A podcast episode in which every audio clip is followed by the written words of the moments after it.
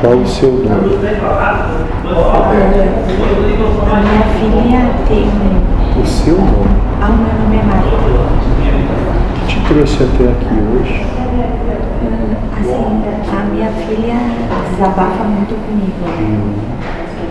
E ela tem uma neném de quatro aninhos. O casamento dela não deu certo. E, e daí agora ela tem uma namorada, a Diana.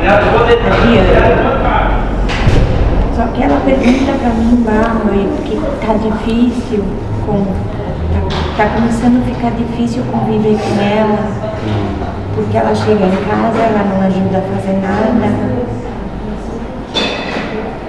E, e assim, eu percebi que numa das coisas assim, ela, ela come, sabe?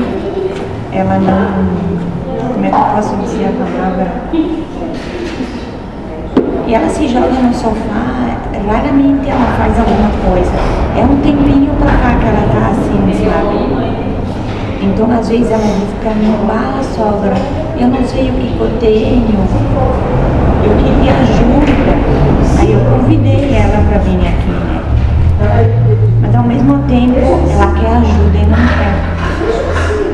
Moça, se você se sente doente, alguém pode ir no médico por você? Entendeu, né? Não é que não tenhamos boa vontade, é que não temos autoridade de ação. Se não vierem dizer, eu quero. Aquele que chegar até nosso Senhor de coração aberto e disposto fazer o sacrifício tem que ser feito, a todo esse vai ser curado. Mas tem que estar de coração aberto, disposto a abdicar de- das coisas que causam a doença. Entende? O que nós podemos é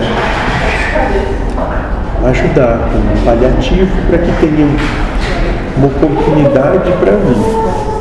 Mas não podemos fazer o trabalho que é de cada um. Entende? São todos livres e capazes, mas tem de querer. Porque senão estaremos agindo na necessidade que tem. Porque se as coisas se demonstram como se demonstram, é porque nosso Pai tem algo ali, está dizendo algo. Mas nós invariavelmente nos colocamos de costas para Deus.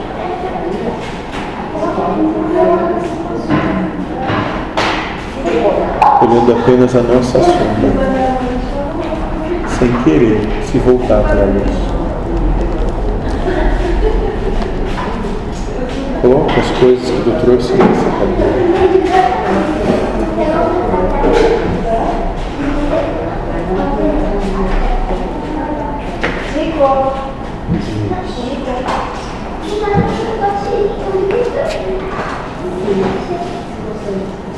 Tem um coração de mãe que sabe amar. Vou te pedir.